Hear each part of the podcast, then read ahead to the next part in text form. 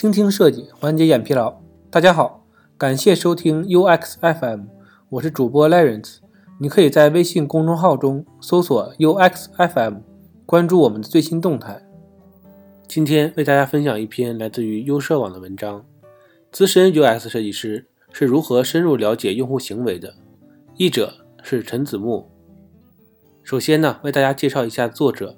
作者是来自于欧洲的资深高级产品设计师 Adam Fard。Adam 在用户调研、用户行为分析和需求拆解上有着丰富的经验，对于游戏化设计和视觉设计上也有足够深的造诣。曾经呢，服务于三星电子、德国电信和红牛等知名企业。如今呢，也经常在设计和产品上推动初创企业前进。今天这篇文章呢，是他总结和梳理了。自己在了解和分析用户时所采用的流程。了解用户行为是掌握用户与产品交互的关键。具体来说呢，就是用户花了多少时间在使用产品，他们点击最多的是什么控件，使用到了哪个阶段，他们决定退出等等。分析用户的行为就是为了回答这些问题的，使产品不断的被优化。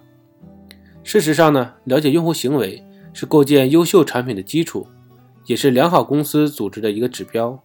了解用户行为呢，不仅为产品提供了有价值的见解，而且使其具有竞争优势，提高客户保存率，确保产品可以满足客户的需求，并消除用户体验设计中的猜测。那么，什么是用户行为呢？用户行为啊，是指用户与特定产品交互的方式。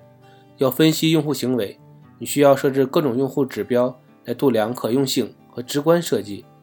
你可以对用户指标进行监控和分析，比如点击、导航、绘画长度和转化率等等。例如，假设你这个月转化率啊比上个月高了百分之三十，你如何找出转化率提高的原因呢？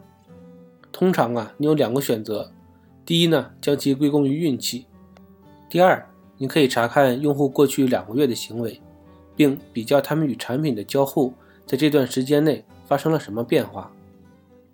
识别可能影响用户行为变化的变量。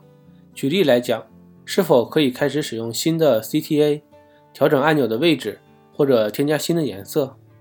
收集用户行为数据，最终目的呢是了解用户行为的原因，是什么触发了他们的行动，或者呢他们不采取行动是什么原因？观察并了解用户的行为，有助于回答这些问题。但是真正了解了并收集到这些信息。转化为有价值的用户数据有多么困难呢？答案很简单，要看情况而定。虽然从技术上讲，了解用户行为呢并不是什么复杂的事情，但是呢也不能小觑。以下呢提供几种方法，可以让了解用户行为变得更容易。第一点呢，就是寻求深思熟虑、有目的的行动。人们希望自己做出每个选择呢都是经过深思熟虑的。通常而言，他们会有一个计划，并试图付诸实践。人们一般呢知道自己内心深处的渴望以及如何实现目标的。可是，如果大多数客户的生活和产品参与决策都是由意识驱动的，那么为什么很多时候你不能百分百准确地预测用户行为呢？研究表明，事情啊并没有这么简单。人类的行为啊受到过去进化过程中很大影响。在过去很长的一段时间内，人们生活在敌对的环境中，多数的行为呢都是为了保持自己的安全，而对即时刺激做出反应。但是如今呢，整个世界都被有意识的行为所推动着。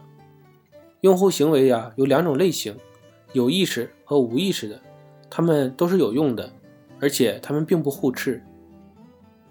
第二点，挖掘习惯模式。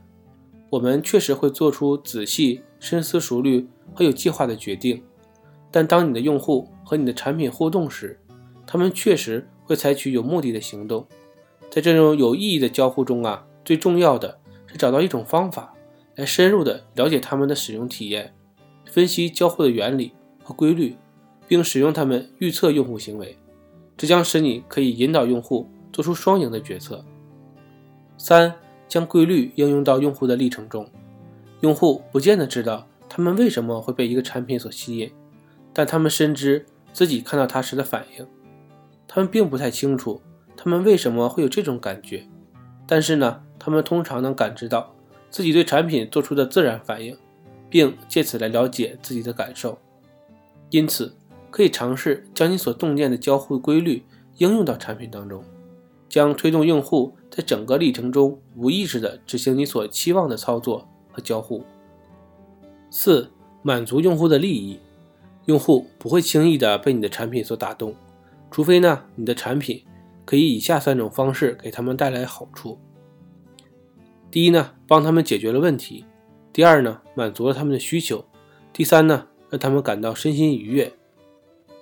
即使现有市场上有一款已成熟的同类产品，你在梳理客户历程图的时候，深入研究客户真正想要的东西也是非常有必要的。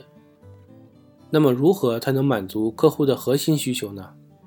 在用户历程图上创建多个关键节点，在设计整个用户历程的过程中呢，重点关注开始的节点，并在开发精细功能时，始终保持这些节点足够灵活。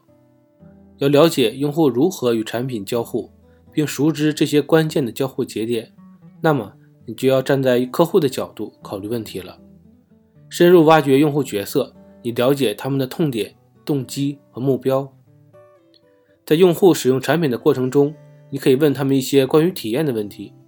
每个问题都可以作为一个切入点，将业务目标与用户需求联系起来，从而呢进一步推进目标达成。当然，你不能无休止的探索和提问。当采取行动将产品设计落地的时候，你需要有明确、清晰的记录和批注，将这些信息呢。转化为流畅的产品流程，这个过程也许呢需要一些工具辅助。第五步了，我们就要使用一些自动化的工具。藏在用户行为背后的 Why，可能直指本能无意识的过程，它可能没有清晰的逻辑支撑。而你更感兴趣的，也许呢是行为表象的 How，运用一些技术手段便可以达成这一目标。行为分析软件由复杂的算法组成。可以检查关键节点的复杂交互，无论是在纸上还是在 Excel 表格中，人工固然也可以实现这一过程，但显然不如软件强大，或者说智能。持续使用软件工具分析是深度了解客户行为的一个非常好的途径。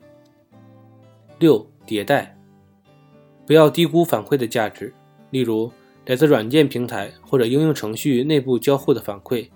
包含大量有价值的数据，你可以透过数据现象看到表象背后的本质。